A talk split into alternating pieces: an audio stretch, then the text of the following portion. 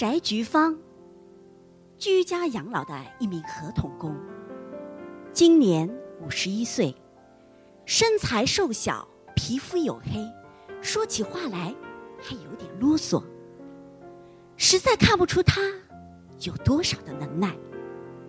就是这样一位女性，十年来不显山不露水的为老人们洗衣、做饭、扫地、聊家常。目前，每天奔来忙去的照顾着五位老人。有一天清晨，他照例来到紫薇新村孤老裘雪生的家。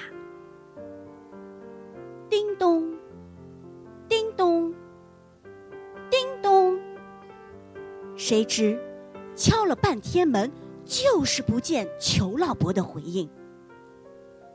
翟菊芳不解的嘀咕起来：“哎，舅爸爸没讲起今朝要出去嘛？哪能靠子半日天也不开门啊？要出啥事体哦？哎哟，等侬不看见老人都不放心哎。”于是，翟菊芳绕道边门，再度呼唤老人：“舅爸爸，舅爸爸，舅爸爸！”这老人是没见着。倒把周围的邻居都给惊动了。在大家的努力下，这边门总算打开了。但这开门的情景实在是令人吃惊，且终身难忘。一位手舞足蹈、口不能言的老人摔倒在地，浑身还散发着恶臭。这邻居们。当即五鼻纷纷退去，而翟菊芳一个箭步抢上前，将老人扶进满地污物的房内。他意识到老人脑梗了，于是就立即拨打电话给老人的侄女婿。可是，这位亲属家住浦东，这远水救不了近火。这下把翟菊芳给急了，哎哟，你哪能弄的呀？就爸爸等那一水刷的，这个事体出人性命的呀！哎哟，生活等不起呀，一定要想办法，一定要想办法的呀！有了，翟菊芳果断的打电话给居家养老办公室的领导，同时又拨响了幺二零的电话。待领导幺二零救护车到达时。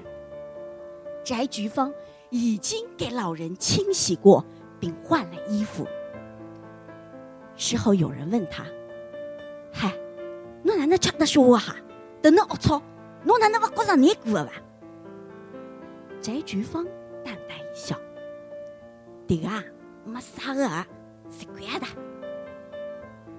翟菊芳一路护送老人去医院抢救，并陪伴在老人的身旁。这裘老伯虽口不能言，但这心里却明白的很。小的就是我的小辈，有伊来，我这个孤老真幸福啊！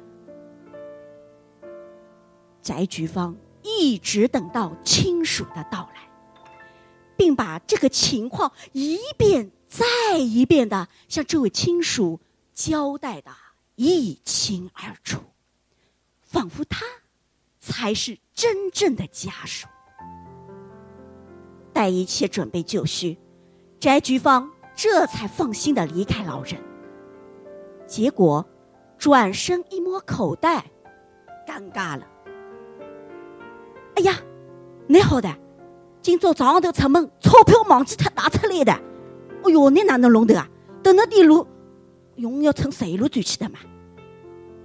这时，老人的亲属有所察觉，就立即掏出一百元塞给他。大爷，谢侬哦，今朝幸亏有侬辣海，侬也忙了老半天了，搿个钞票侬拿去买眼点心，再叫部差头回去。翟菊芳一看，不要不要不要介许多啊！我路上掉一部车子，侬本四块行钿没有的，那个点心嘛，也勿吃噻。我转去弄眼泡饭，吃吃快乐味头啊！在他的百般推辞之后，最后只接受了对方一张五元的纸币，还说：“哎呦，不好意思啊，哎，都那只弄一块呢。”那位亲属看着翟菊芳匆匆离去的背影，他的眼睛湿润了。事后，翟菊芳从来没有跟别人说起过什么。